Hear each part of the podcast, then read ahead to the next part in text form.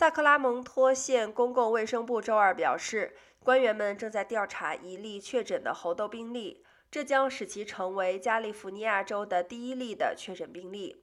该部门表示，患者在家中隔离，没有与其他任何人接触。五月二十一日，病人的卫生保健提供者向卫生部门通报了该病例。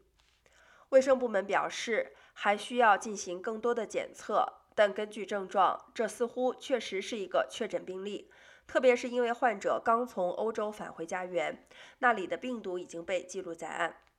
本周，曾任世界卫生组织突发事件司司长的 David 博士告诉美联社，解释了该疾病传播主要是因为西班牙和比利时举行的狂欢节上的性传播。迄今为止，世卫组织已经在加拿大、西班牙、以色列、法国、瑞士、美国和澳大利亚等十几个国家记录了九十多起猴痘病例。